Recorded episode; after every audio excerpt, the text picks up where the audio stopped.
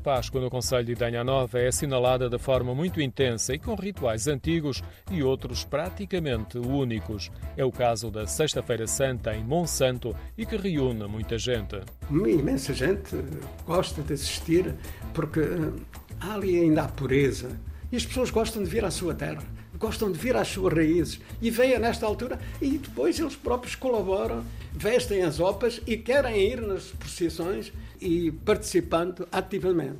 Um dos momentos mais interessantes é passado no interior da bonita Igreja Matriz do século XVI, de pedra, e que recebe os visitantes antes da subida para o castelo.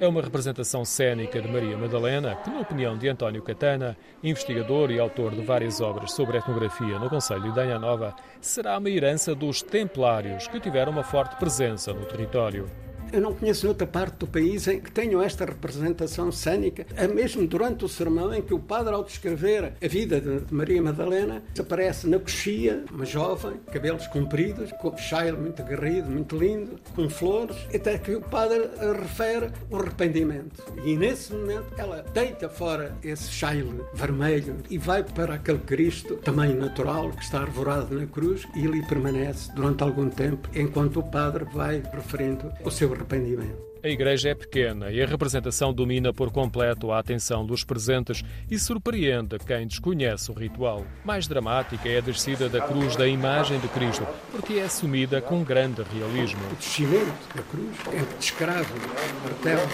tiram depois os cravos em que Cristo está amarrado na cruz e, e depois, através de duas faixas de pano de linho, conseguem descer a imagem de Cristo e ir colocá-la depois no esquife. Parece também uma outra representação que é a da Verónica. E também depois um cântico que é um cântico dos Eus. Nesta semana e até segunda-feira de Páscoa, são muitos os rituais que se intensificam em todo o Conselho. Outra tradição é em Idanha Nova, os assobios na missa de sábado de Aleluia e o posterior arremesso de amêndoas no adro da igreja para uma multidão de pessoas pelo padre de Idanha Nova.